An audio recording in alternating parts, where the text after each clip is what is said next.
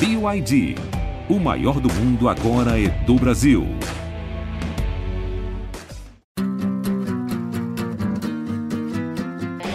Olha Allen.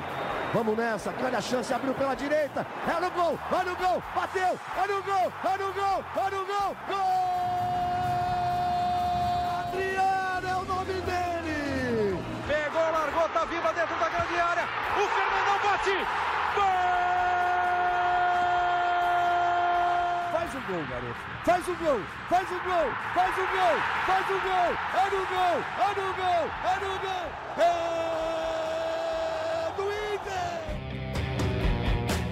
Torcedor Colorado, um grande abraço. No ar mais um podcast aqui em Gé. Globo, episódio 188. Ao lado de Luca Pumes, torcedor influenciador do projeto A Voz da Torcida, filho do seu Josué, o homem do portão 7 do estádio Beira Rio, e Tomás Rames, um excelente repórter de Gé. Globo. Na formação original, nós vamos debater a derrota do Inter para o América Mineiro. Acabou a invencibilidade. Por consequência, o Palmeiras foi campeão brasileiro e claro que vamos pincelar o planejamento para o ano de 2023. Luca Pumes, como disse Tomás Rames algumas edições, o delírio coletivo finalmente acabou, o Palmeiras é campeão e o Inter briga agora pelo vice. Um grande abraço. Uma vez me falaram assim, ó, já percebeu que o Mano Brown apresenta os seus companheiros, mas ninguém fala o nome do Mano Brown? Ah, pô, é que o Mano Brown não precisa de apresentações, mas o quê? Os outros racionais também não. Então eu fico nessa linearidade, sim, não, mas eu preciso dizer, com a gente também, no toque dessa nave poderosa, o homem que dirige o carro, dirige o carro, Bruno Ravazoli, outro excelente repórter de GE. Globo. Muito obrigado pelas palavras. Depois de ter te comparado ao Mano Brown, vamos seguir. Delírio coletivo, loucura, maluquice, mas que fez bem pro torcedor em algum momento que colocou o Beira-Rio em chamas em situações... Eu vi uma anotação tua ali que eu achei engraçada, desculpa.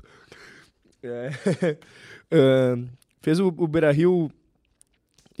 Pô, mano, foi mal.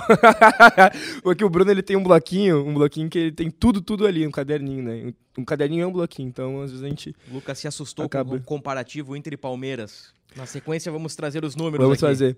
Mas enfim, fez bem com o torcedor em algum momento, mas finalmente acabou e acabou com é, o resultado oficial, né? Porque enquanto havia matematicamente a chance, tinha gente que sonhava.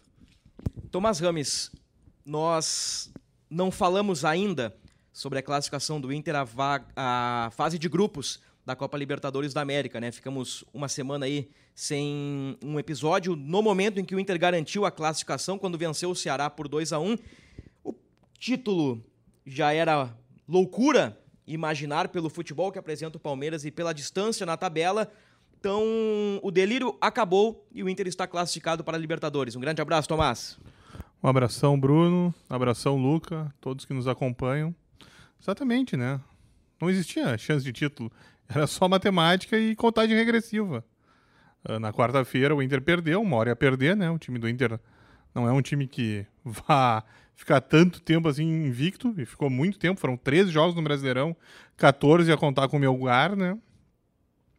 Uh, já não jogava bem há algum tempo, né? Vamos deixar claro que talvez a última partida boa que o Inter fez mesmo foi aquele empate em 0 a 0 com o Flamengo. Depois foram partidas que não foram boas. Perdeu na quarta-feira e agora tem que pensar mais mesmo no em garantir esse segundo lugar, que vai dar mais dinheiro, mas está complicado, né? Vai ser, vai ser forte essa briga aí pelo, pelo vice-campeonato. Ah, e só me alongar um pouquinho, uma pequena provocação. Na escala Ravazoli, onde aparecem Gabigol e Hendrick? Na escala Ravazoli do quê? Não, eu entendi. Eu entendi isso daí. A provocação é sobre o Alexandre Alemão, Com é certeza. claro. Top 5? É top 5 momento ou top 5 geral? No colégio tinha uma.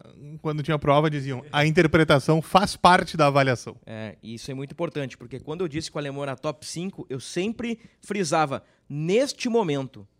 Neste momento, o alemão é top 5, com gols, assistências, participações, é um dos melhores atacantes do futebol brasileiro. Por coincidência, talvez por uma zicada, desde então o alemão não fez nada e não marca gol há oito jogos. Hoje, não há dúvida, que até o Hendrick, né, que virou titular do Palmeiras, fez gols aí nas rodadas finais, Gabigol, Pedro e outros. Até Turim. Até Turim, por que não, né? tem marcado gols aí, fez contra o Santos Daverson. na rodada. Daverson. E eu já falei nesse podcast do Daverson, hein? É gol atrás de gol. Mas O eu Gabigol- aceito a provocação, Tomás. Hoje o alemão não está no top 5. Não, mas onde estão Gabigol e. Não era nem pra falar do alemão, era pra saber onde estão Gabigol e Hendrick. Não tinha nada a ver com o alemão. O alemão tu botou O- de graça na conversa. O Hendrick não saber. tá no top 5 pelo número de jogos. Ele não atingiu ainda o número mínimo de jogos. Mas o Gabigol, com certeza. Pedro, Gabigol, Pedro Raul, Cano, entre outros aí. Caleri voltou a fazer gols Aí já- também. aí tu o já- Luciano já fez- voltou a jogar bem no São Paulo. Momento de quatro anos do Gabigol, né? O homem, o homem resolve pouco em decisão, né? Não, mas é que na época do Paulo Souza, e aqui a gente abre margem, Luca Pumes, para a pancada gratuita Alexander Medina, e eu estendo ela a Paulo Souza. Com o português, o Gabigol não era o Gabigol. O Pedro não era o Pedro. O Edenilson não era o Edenilson. Puxando para o Internacional. O... o Wanderson nem tinha jogado ainda, né? Mas Mercado e Vitão não estavam consolidados. Aí chega Mano, aí chega Dorival e, e os jogadores melhoram. Olha só, ah, meus amigos. Mano disse depois do jogo, Vitão também, depois da derrota por 1x0 para o América Mineiro com gol de cabeça do Alê, que o objetivo é a vice-liderança. E o Inter vai buscar a vice-liderança, a segunda posição, pelos 40 e poucos milhões de reais e também por um pouquinho de, de, de- de autoestima, né? É, é bom para o Inter ser vice-campeão. É bom para o Inter olhar para trás e ver, poxa vida, terminamos o campeonato à frente de Flamengo, de Corinthians, de Atlético Mineiro, de Atlético Paranaense, finalista de Li- Libertadores. Eu acho isso muito importante. A vaga fase de grupos está garantida e o título, como o Tomás disse, um delírio coletivo. O Galo e o Furacão, o Inter já terminou, né? Na frente, né? Esses daí o Inter não tem como ser ultrapassado. Matematicamente. Quem pode passar o Inter são. Flamengo, Fluminense e Corinthians. O Inter, na pior das hipóteses, será quinto do brasileiro. É, eu esqueci do Fluminense também, que tem o artilheiro do campeonato Cano e tem um treinador que divide opiniões, o, o Fernando Diniz. Mas eu trouxe aqui para esse início de podcast um rápido comparativo de Inter e Palmeiras. Palmeiras, 22 vitórias, Inter 17 vitórias. Palmeiras, 11 empates, Inter 13 empates. Palmeiras, duas derrotas, Inter 5 derrotas. Palmeiras fez 63 gols e sofreu 22. O artilheiro é o Rony, com 12 gols. O Inter marcou 52 e sofreu 31. Ou seja, marcou menos e sofreu mais. O artilheiro é alemão com 7 gols. Na temporada, o artilheiro do Inter é Edenilson com 10. No brasileiro, só o Gustavo Gomes fez 9. Então aí, a gente já sente, Luca Pumes, uma, uma diferença, né? E o Rony, só no brasileiro, tem mais que o artilheiro do Inter no ano. Exatamente. O Rony tem 12 no brasileiro. Pegando aí os gols da Libertadores, deve bater quase 20 na temporada, ou mais de 20, e o Edenilson tem 10. E nós já estamos em novembro, né? Menos de um gol por mês.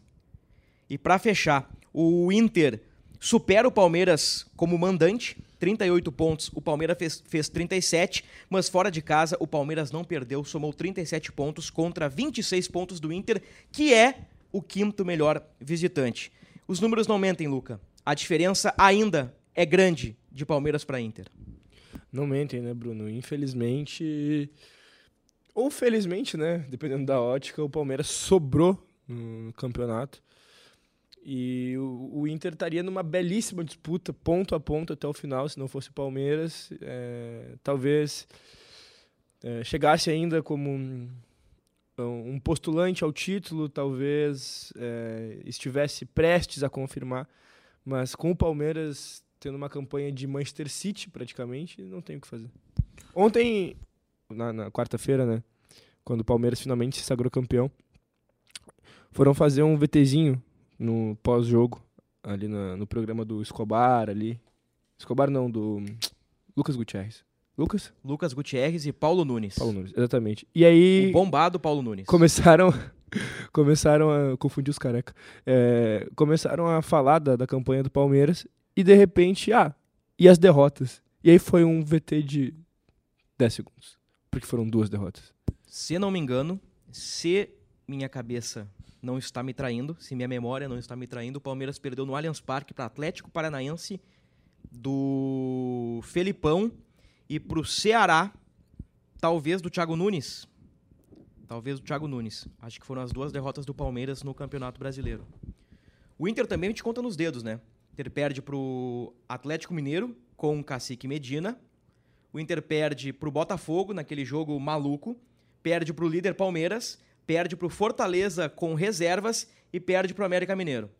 O Tomás, este que está do meu lado aqui, está na gravação deste podcast, escreveu nas linhas de Gé. Globo que o Inter bateu no teto. O que, que tu acha, Tomás? Que explica ou que explicaria essa queda de rendimento do Inter nos últimos jogos. E eu assino embaixo, e o Tomás foi o primeiro homem da imprensa gaúcha a salientar, mesmo com os resultados positivos, a queda de produção do Inter. Quero te ouvir sobre isso, Tomás. Bruno, uh, eu já disse faz algum tempo que eu acho o grupo do Inter superestimado. Uh, o Inter tem bons jogadores, o time titular é bom, mas faltam peças. Uh, nós estamos há pouco o Inter precisa de um centroavante. É o centroavante.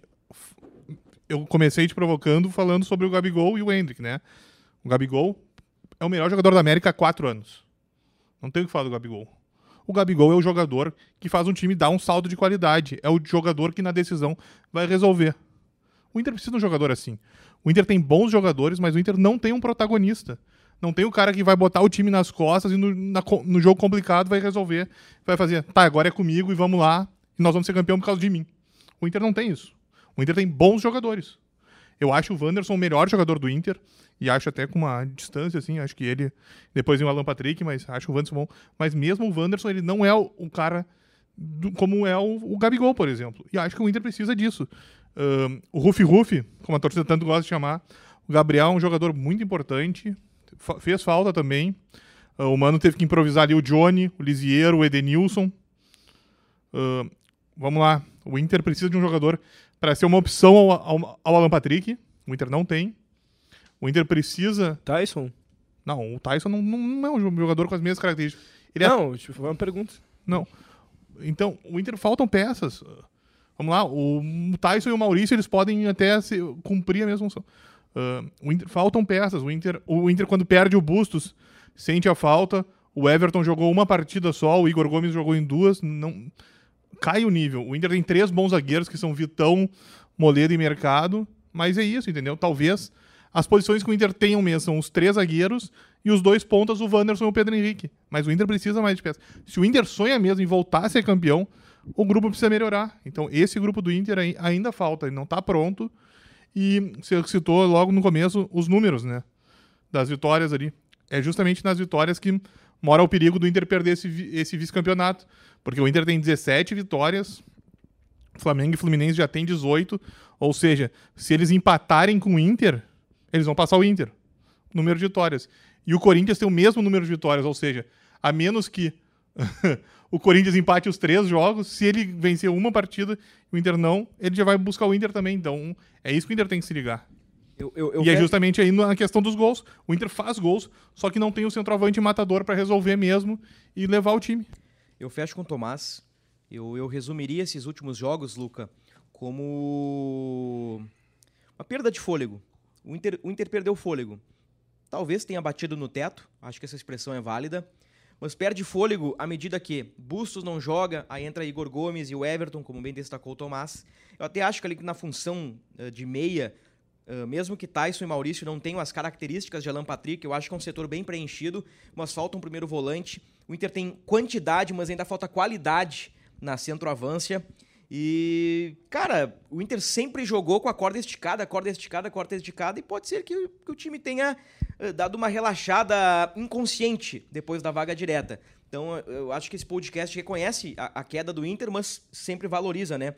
Uh, o que esse time fez, o que esse time evoluiu ao longo do Campeonato Brasileiro, não à toa, está prestes aí a ser vice-campeão brasileiro, né, Luca? Exatamente. Eu queria propor uma, uma dinâmica com o meu amigo Tomás, eu posso? Por favor, fique à vontade. Acho que o, o pro torcedor ter mais ilustrado assim o que seria esse salto de qualidade e acho que ele é muito feliz quando ele diz do jogador que bate no peito, fala vamos ganhar por minha causa. Então, é, Tomás, por exemplo, se hoje o centroavante do Inter fosse Cano, o Inter teria o jogador que bateria no peito e diria eu faço e poderia ser campeão? o Cano é inferior ao Gabigol, certo? Acho que isso ninguém vai Acho que sim, acho que sim. Mas ahn, ele levaria o Inter mais pra cima. Acho que os gols do Cano botariam o Inter. Talvez o Inter não fosse, talvez o Inter não fosse o primeiro, mas o Inter ia estar bem mais próximo do Palmeiras do que tá hoje. E, por exemplo, o Yuri. O Inter, com o Yuri o Inter ia estar mais pra cima. É, é parte da- da- das perguntas. Se o centroavante do Inter fosse Leandro Damião, o Inter daria esse salto de qualidade? Sim, tá mais pra cima também. Ia tá mais pra. Se o centroavante do Inter fosse o Yuri Alberto, que era Já respondi. Agora, se, se, se a, se a situação fosse o Inter continuar com os centroavantes que tem, mas o camisa 10 do Inter fosse Nátio Fernandes.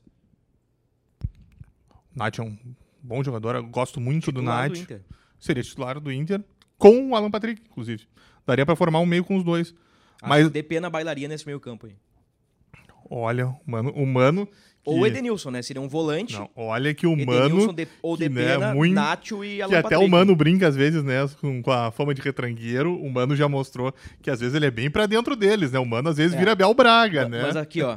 Então não sei se o Mano não ia fazer um timezinho mais, Como eu- mais faceiro, mas eu acho que mesmo com o Nacho, ainda precisaria um matador. Tu acha que, que é a posição mais carente do Inter hoje? Sim, acho que sem dúvida. Onde, Eu concordo Por contigo, mais que fal- faça falta o Rufi Rufi, que o, o Mano deu um jeito ali, entendeu? Acho que caiu a qualidade, porque. Não é nem a Natural, função- né? Não é nem a função de deles, entendeu? Não é a perdeu a função. intensidade, senhor Gabriel. Não é a função do Lisieiro, não é a função do Edenilson, não é a função do Johnny ali. Eles podem jogar ali, quebrar um galho, mas não é a, a, a, o métier deles. Mas é o, é o camisa 9. Já diria o Skank, né? O mais importante. Como eu disse na abertura, nós não tivemos podcast depois do jogo contra o Ceará. Vitória por 2 a 1 jogo que confirmou o Inter na fase de grupos da Libertadores. E aquele jogo para mim foi emblemático, porque nós vimos o Inter com Edenilson e Depena como volantes, e o Mano já disse, Depena não é volante, Edenilson é meia, Pedro Henrique Wanderson nas pontas, mais o Alemão e o Alan Patrick. Eu fiquei assustado com o primeiro tempo do Inter contra o Ceará. O meio-campo do Inter simplesmente inexistiu. Sucumbiu. O Bustos não jogou, né? Jogou o- Igor Gomes, que é um zagueiro, então eu entendi a estratégia do Mano. O René já é um lateral quase zagueiro, então ele fechou ali uma linha de quatro sólida e, e soltou o meio, mas foi um caos. Então essa história do, do todo mundo pra frente, dois pontas, três meias, sem volante, eu não sei se o Mano vai repetir. E o, o Mano diz depois na coletiva, né? Ah, eu coloquei, mas vocês viram, né, que a forma do time já não, já não, já não joga do mesmo jeito, né? E o Mano até tem uma brincadeira que ele fala, né, durante. Não vou lembrar a coletiva, que ele fala, ah, pelo menos a forma. Serviu aqui já pra mostrar que não existe a ditadura de uma só forma de jogar, né? Que dá pra jogar de várias formas, mostrar times sólidos e bons de distintas maneiras. Mas é isso, não. Óbvio que é bom ter uma ideia, mas tu precisa saber o que que tu tem em mãos e aí sim tu monta a tua ideia. E o Mano fez isso muito bem. Só que ele precisa do matador. É ali que vai dar salto de qualidade. O Inter precisa de um camisa 9 sim pra pular. um camisa 9 para 2023. Os artilheiros do campeonato: Cano 21, Pedro Raul 19, Caleri 18, Bissoli 14. Os quatro primeiros, quatro centroavantes. O Bissoli, maioria de pênalti, né? Mas é bola na rede, é um dos artilheiros. Hulk 12, Marcos Leonardo 12, Rony 12, Terans 11, Gabigol e Pedro 11, Luan Cândido, que é lateral esquerdo 10, Roger Guedes e Mendonça 10. Aí depois vem Gomes e Luciano com 9. Wellington Rato 8. E aí sim aparece o Alexandre Alemão com 7 gols. Então imaginem, eu não estou dizendo exatamente um Pedro Raul, mas pensem um Inter com um centroavante com o mesmo número de gols do Pedro Raul. Não, o Inter estaria na, estaria na briga ainda. Matematicamente, sim. Poderia não, não, não estar a com distância chances. poderia ser ah, a distância poderia ser menor e o Palmeiras ainda não ser campeão. Mas eh, isso que o, que o Tomás traz e não é, não é novo. Não, o desculpa, Tomás Bruno. fala isso há bastante tempo. E sem, sem falar nas competições, nas Copas, né? Que poderia ser diferente. E aí não é pegar no pé do Brian Romero, mas com 30 segundos contra o Melgar, ele tem a bola da classificação. É. Com 30 segundos de jogo. A bola da classificação às vezes aparece aos 48 do segundo tempo, aos 20 do primeiro tempo, naquele dia apareceu aos 30 segundos. O Inter teve bastante tempo para construir, mas a melhor chance foi aquela, que o Brian Romero sai na cara do gol e desperdiça. Eu não estava nem imaginando eh, essa direção do nosso podcast, eu tinha preparado outros assuntos, mas o, o Tomás fez uma provocação desde o início muito pertinente. E, e aqui vale a reflexão. Por mais que o alemão tenha evoluído, tenha renovado o contrato, o Inter buscou lá o Brian Romero, que estava no River, Um time de, de hierarquia. Buscou Mikael, destaque no esporte no ano passado. Depois da última janela, a gente vai para o fim do ano, Tomás e Luca, com a sensação de que o Inter, sim, contratou centroavantes, sim, o Inter deu quantidade ao Mano Menezes, mas ainda faltou qualidade. Eu acho que, que esse é o resumo da nossa conversa. Alemão, artilheiro, 7 gols. Cano tem 21.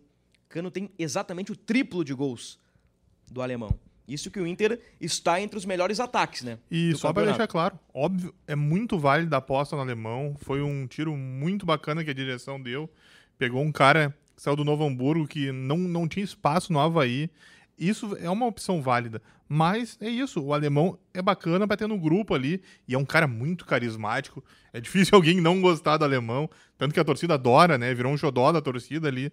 Mas precisa o cara, como eu disse no começo, para botar o time nas costas e levar, como faz o Gabigol. É isso. Bom, sobre Inter e América, alguém tem algum destaque aí? Alguém quer falar alguma coisa? Primeiro tempo do Inter. Mas é que o Inter fez algumas partidas há pouco tempo que jogavam um primeiro tempo diferente do que jogava o segundo tempo. E se não fossem as atuações do segundo tempo, terminariam em derrota. Acho que o- os primeiros 20 minutos, 25 do Botafogo resumem o que tu tá dizendo. E contra o Ceará também. Contra o Ceará também. Aí acho que muito pela questão tática, mas sim, abaixo também. Ah, e, e aí, contra o América, acho que o primeiro tempo e o segundo tempo do Inter foram até um tanto quanto parecidos na, na inconstância. Pareceu meio que um, um eletrocardiograma ali de, que, que não chega em níveis muito altos. E acho que o pênalti também deu uma. A perda do pênalti né, do Alan Patrick deu uma, Uma murchada. uma murchada no time. Mas o Inter tava mal antes do pênalti, né? Aliás, o Inter tava tomando uma pressão antes Não, daquele claro, o eu pênalti. Mano digo- admitiu que o pênalti ocorreu no momento em que o Inter estava inferior no jogo. E, enfim, não, não parecia ter muita força o Inter para mudar o, o resultado. A gente ficou naquela do, ah, por um golzinho, porque. Vamos e viemos, né? A preocupação do, do torcedor colorado ontem não era postergar o título do Palmeiras, não era é, continuar matematicamente vivo. A preocupação do torcedor colorado era fazer ao menos um pontinho para caso o Flamengo vencesse o Corinthians, coisa que não ocorreu com a graça dos céus, o Inter ainda se manter à frente, né? Com esse segundo lugar que eu ilustro sempre pro torcedor que não é vergonha nenhuma. Algum ou outro torcedor do Palmeiras chegou a brincar, ah, vice. Mano, a gente nem sabe se a gente vai ser vice. O campeonato do Inter é outro. O campeonato do Inter nunca foi brigar por título. O Inter, ele tem que focar em se manter nessa disputa por dinheiro. E, é- é- é- e olha como torcedor, isso dói dizer, cara. Mas não é, é, ali ficar em segundo, terceiro, quarto, vai para Libertadores igual. Beleza, fase de grupos, direto ali, mas a questão é financeira. O Inter precisa tirar é, das instituições que podem lhe pagar o quanto ele puder. Se um marciano descesse na Terra agora e conhecesse a história do Inter, de bicampeão da América, campeão do mundo, e ele olha para a tabela e, e vê a reação do torcedor colorado, alguns vibrando, e eu acho que a maioria vibra, né? Com o vice-campeonato brasileiro, esse marciano diria: hum, esse pessoal se contenta com pouco. Mas aí, se a gente abrir o livro da temporada 2022 e entregar para este marciano, ele vai dar graças a Deus que o Inter foi vice-líder. Ah, não, entendi, ele vai dizer. É bem assim ah, não. que ele vai falar tranquilo, português. Tranquilo, não. Essa vice-liderança aí é luxo. É luxo. E o Inter E não pode... os beiços, como diria e o meu glorioso e la- lambe os beiços. Mas o Inter não pode agora... personagem novo pro... O Inter não pode agora ah, baixar o ritmo, né, nestes três jogos, porque Fluminense, Corinthians e Flamengo estão com 61 pontos. O Inter perdendo pro Atlético Paranaense na próxima rodada, Flamengo, Fluminense e Corinthians ganhando, o Inter cai para quinto. E a grana já diminui, né? E, e aí o, o torcedor que hoje comemora a vice-liderança, daqui a três jogos pode terminar ah, o campeonato frustrado.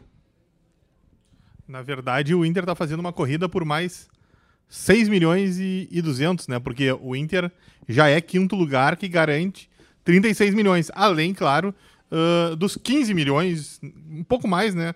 Que o Inter já vai receber por estar na fase de grupos da Libertadores, que paga 3 milhões de dólares.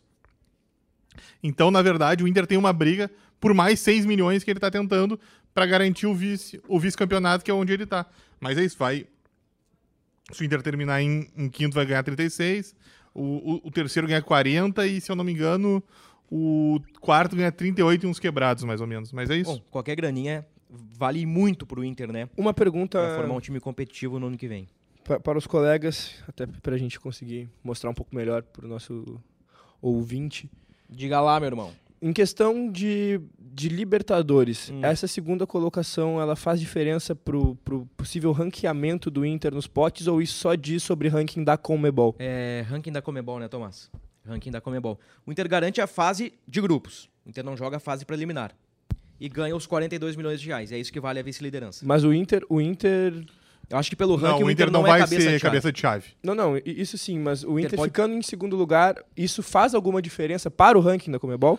Não, é, a- o ranking da Comebol ele é pelas competições da, da, da, da entidade, Conmebol. né? Competições Então, internacionais. O Inter, o Inter não vai ser. O Inter nem, como o Bruno bem citou, o Inter não vai ser cabeça de chave. É isso, o Inter vai ter que ver onde é que ele vai cair. Ele não vai cair no grupo do Palmeiras e no grupo do Flamengo, com certeza, né? Mas pode pegar brasileiro da pré-Libertadores. É, pode pegar algum brasileiro que venha das prévias, pode entrar no grupo do Inter, que nenhum dos dois brasileiros vão ser cabeça de chave. Vamos lá. Pode ser, sei lá, vamos supor, River Plate, River, Fortaleza Inter, é. e Jorge Wilstermann. Bah, que grupo, hein? Imagina pegar o Fortaleza, que é muito bem treinado pelo Voivoda, pegar o River e aí pegar 5, 4 mil metros de altitude. Glorioso Jorginho. Jorginho, Jorginho Wilstermann. Aliás, o Inter venceu lá em 2011, 4x1, de virada. Time do Celso Rotti, que aliás, um abraço pro Celso Rotti, que voltou ao futebol, né? É bom ver o Celso Rotti de volta. Hot. Celso Rotti, saiu um Hot, mas é Celso Rotti. Quentinho. É bom ver o, o Celso Rotti, que é, um grande, é um grande personagem né, do nosso futebol, tá É ótimo. treinando aí o Juventude. É ótimo ver ele de volta no time dos outros. Daí a corneta é sempre válida. Muito bem, então aqui, ó, recuperando alguns pontos. O Inter perdeu a invencibilidade, que era de 13 jogos, só no brasileiro. Eu não conto aquele 0 a 0 com o Melgar, né? Porque culminou numa eliminação. Nove vitórias, quatro empates. O Inter perdeu para o Coelho. O Edenilson deixou o jogo com dores no tornozelo esquerdo, será reavaliado aí nos próximos dias, nas próximas horas. E em fim de ano, a gente sempre pode abrir margem, né? Se o Edenilson não jogar nas rodadas finais, a partida contra o América pode ter sido a despedida dele com a camisa do Inter. Porque nós não sabemos o que vai acontecer, né? Existe ah, a possibilidade de saída, o Mano já trabalha para tentar convencer o Edenilson a permanecer, o Inter tenta criar um clima entre Edenilson e torcida, e, e já dissemos aqui, se o Edenilson sair, o Inter precisa pelo menos de uma peça de reposição do mesmo nível. Com certeza. Do mesmo nível. Porque contestado e contestado e contestado, jogando na meia cancha, ainda é o artilheiro do Inter do ano. 10 gols marcados que ele é volante. Isso Os números o- não mentem, né? Diz que o Medina escalou o Edenilson de costas pro gol. O, o, o Edenilson foi primeiro volante. Encontramos uma forma de botar o homem na conversa e apanhar. Não, mas é verdade. Eu já fiz. Não, recuperem os podcasts lá atrás. Na época do Medina, eu dizia: Meu Deus, o- o Medina tá matando o Edenilson. Colocando ele centralizado de costas pro gol, vai acabar com o jogador. Aí o mano vem e ajeita, bota o Edenilson no lugar dele e o, e o cara volta a jogar melhor, né? Oscila. Acho que tem jogado eh, mal em alguns momentos. Não, ele tá jogando mal. Em, em Ah, outras partidas ele, ele demonstra o, o, o nível dele. Atlético Paranaense no Beira-Rio, São Paulo fora no Morumbi e Palmeiras em casa.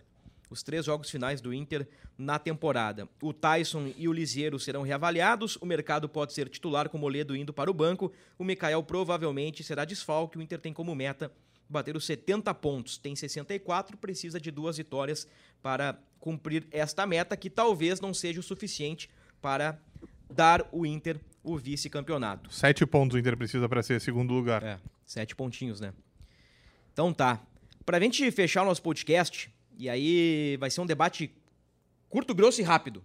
Beleza. Estávamos discutindo na redação, Luca Pumes. E esse debate já apareceu por aqui, nós já pincelamos o assunto, mas pediram, pediram para que nós, da Praça do Rio Grande do Sul, escolhêssemos cinco jogadores do Inter para a seleção do campeonato, para o Você Escala. No, no GE. Globo tem o Você Escala e teremos ali os melhores do Campeonato Brasileiro e o amigo internauta vai ali e faz a sua seleção, publica e é isso aí. Beleza. Todo mundo sabe como funciona. Estávamos debatendo quais são os cinco jogadores do Inter. Diga lá, meu amigo. Wanderson, Wanderson, Vitão, Vitão, Gabriel Mercado, Mercado, Bustos, Bustos, Foram quatro que Foram- não, não foram tiveram, não tiveram como eu, como eu não citar. E aí, Wanderson, Bustos, Vitão, Mercado. Eu Falta acho um. que eu fico com o Pedro Henrique daí. Pedro Henrique. Teu top 5, Tomás. Wanderson, Wanderson, Depena. Depena. Hum, de pena. Perdeu, campeão. Foi o primeiro. Eu é falei, é debate curto e grosso. A gente pode falar sobre isso quando saiu você escala. Wanderson, Depena, Bustos. Tá? ahn, foi o Vitão? Wanderson, Depena, Bustos, Vitão, Pedro Henrique. Pedro Henrique. Eu fecho no Bustos, no Vitão, no. Errei quem eu queria falar. Qual que tu queria falar? Ahn, tira o. Tira o Pedro Henrique e bota o Alan Patrick. É um campeão, perdeu. Perdeu o campeão. Perdeu Então por que campeão. perguntaram qual que Não, eu só pra, É, só só pra, pra ver o que que era. usar tuas palavras Era contra. Justamente. Justamente. Ele não sentiu o espírito de porco que tava habitando aqui entre nós dois, Bruno Ravazão. Bustos, Vitão, Gabriel Rufi Rufi, Eu pensei nele. Gabriel Rufi Rufi, Bustos, Vitão, Gabriel Rufi Rufi, uh, Rufi Rufi, Gabriel Rufi Rufi, Wanderson e Charles de Pena. Vejam só que eu não coloquei o alemão, hein, seus corneteiros. Eu não Não, coloquei. Aí nós ia ter que, nós ia ter, que ter Eu- uma conversa com, com a gerência aqui, eu e É. o Tomás, pra, pra ver o teu plano de saúde, se tava tudo certo. Aí. É, não, não Ampliar tá. É, saúde mental não tá, não tá fácil. Graças ao futebol brasileiro. Bom, muito bem, pra fechar, o, o empresário de David, André Cury, disse ao GE. Globo que o atacante tem oito sondagens pra deixar o Inter, Luca Pumes. Olha, é- Quem é que quer David? André Cury é uma grande figura, né? É vamos um- é vamos um- fechar assim. É um grande empresário do, do futebol brasileiro, um Com dos certeza. principais, um dos principais. Disse que tem oito sondagens pelo David. E eu vou te dizer o seguinte, ó, até, até pode ser verdade. Daqui a pouco tem o Fortaleza, que é o David, o Goiás, que é o David, um, um time, um clube Brood da Bélgica, que é o David. O, o- o David ah, tem nível de Série A, na minha opinião, mas não para Inter, Flamengo e outros. Futebol do David para Fortaleza, Goiás, Cuiabá. E, e ele completou 239 dias sem balançar as redes. É um tempo, né? São 166 dias úteis, quase oito meses. O último gol, 9 de março, no Clássico Grenal, que o Inter vence por 1 a 0 Um gol importante. Um gol importante, mas aquele jogo enganou muita gente, Tomás. Aquele 1 a 0 bem jogado contra um Grêmio muito fraco, enganou muita gente e deu sobrevida ao Medina. Moisés jogou uma barbaridade. Aquele jogo lá, ah, o Medina, o Cacique percebeu, né, que o Grêmio tinha um buraco no meio, que, e aí foi uma passarela, né? O Lisieiro desfilou naquele jogo ali, Gabriel Rufi Rufi e Lisieiro. tinha um, tinha um buraco naquele meio de campo e o Inter deitou em cima do Grêmio, né? Depois o Grêmio arrumou e aí atropelou o Inter, né? E tirou o Inter no jogo de ida. É. Quando eu puder fazer um. Logo agora, p- pra quem não, não sabe muito do- da minha vida aí, não me acompanha nas redes sociais, inclusive, vocês Qual é estão tua comen- arroba? cometendo. Arroba Luca Pumes. Luca com K, né? K-P-U-M-S. É, eu faço umas músicas também, uns sons, Hum. e sou músico há um bom tempo. Sim. Mas quando eu tiver um tempo, eu vou fazer um EP só relacionado ao Colorado. E o... Pra quem não sabe, a o minha que música- significa EP? É, como se fosse um disco menorzinho. Ok. E. Vamos. Disco compacto. Como se fosse isso. Tá bem? E a minha música de trabalho vai se chamar Moisés. Moisés, tá bem. Em outros episódios aí a gente abre espaço pro, pro Luca Musical. Nós já abrimos, na verdade, né? Mas estamos na, na reta final desse podcast. Pra fechar de vez, de vez mesmo, uma frase sobre o Grenal feminino. Um a um no Beira-Rio. O comentarista Luca Pumes ao lado da comentarista Kek. Foi muito legal, foi muito da hora. E o que eu posso dizer é resiliência das gurias coloradas. Um time que Tomás vai querer me matar, mas que soube sofrer. E no último minuto do jogo foi lá e cravou! Uma As- jogadora a menos, né? Uma jogadora Bolt foi menos. expulso. E, e Expulsa. me, me- me lembrou um momento terrível né, do futebol, que eu não vou citar aqui, já foi citado outras vezes, mas a gente não pode trocar uma expulsão por um por um pênalti, né? Trocar um gol certo por uma expulsão que pode virar um, um lance, mas acho que ela, se- ela- acho que ela se precipitou ali, mas acho que as coisas têm um propósito a acontecer aí e o Inter vai ser campeão ainda. Um abraço pra ti, Luca. Obrigado. Um abraço, Bruno. Tomás. E o palpite? Mas tu sabe que... E moleque? Não tem Inter e Furacão no final Tem, de semana, tem. até onde eu me lembro. Tem, a. CBF não mudou o Tem Inter e calendário. Furacão. Falamos tanto de ser vice-campeão que eu esqueci que tinha jogo. Vamos lá. Deixa eu procurar um espaço aqui, Tomás, Luca. É que, pá, cara, assim, ó, fim de ano. Não fosse a briga pela vice-liderança, porque eu falo pelo futebol gaúcho, né? O Grêmio já era na Série B, o Juventude já era na Série A. Quando eu digo já era, o Grêmio subiu, o Juventude caiu e o Inter aí tá por sete pontos pra confirmar. Então a gente meio que já tá num fim de festa que eu esqueci do palpitão. Tendo em vista estes argumentos, que talvez não justifiquem a minha o meu equívoco, Tomás Rames, Inter e Cap. Ou Atlético. Atlético. 2x1 pro Inter. Luca Pumes. Ah, eu fiquei feliz. Tomás, Tomás apostou no. Eu, eu ia apostar no empate. Eu ia apostar no empate. Eu vou colocar é, 3x2 pro Colorado. Um resultado improvável. Tá bem. Eu coloco Inter 1 a 0 no Furacão e acho que vai ser a última vitória do Inter no Campeonato Brasileiro. E o Luca é faceiro, né? Como gosta de gol em jogo. Gosta. Como tem gol no jogo, no jogo do Luca, né? É Impressionante. impressionante. Ah, eu acertei várias. Acertei várias esse ano, hein? Então tá, Se a gente for retomar isso aí, eu Não. acho que eu tô da dianteira, hein, Tomás? Ano que vem, ano que Ih, vem olha a gente aí, vai fazer um aí. regulamento. Nós vamos trabalhar num regulamento desde o gauchão, todas as competições. Nós vamos ter um papo tão sério e íntegro neste podcast. Valeu, Tomás. Um abraço pra ti. Abração, Bruno. Abração, Luca e a todos que nos acompanham. Só me ajuda aí. Inter Atlético, quando e que horas? Sábado às 21 no José Pinheiro Borda, a.k.a. Beira Rio. Ai, eu sábado amo às ele. nove da noite. Que maravilha. Mas esse jogo tem transmissão do Premier, tá, gente? Esse jogo não é fantasma porque é no Beira Rio. Grande abraço a todos.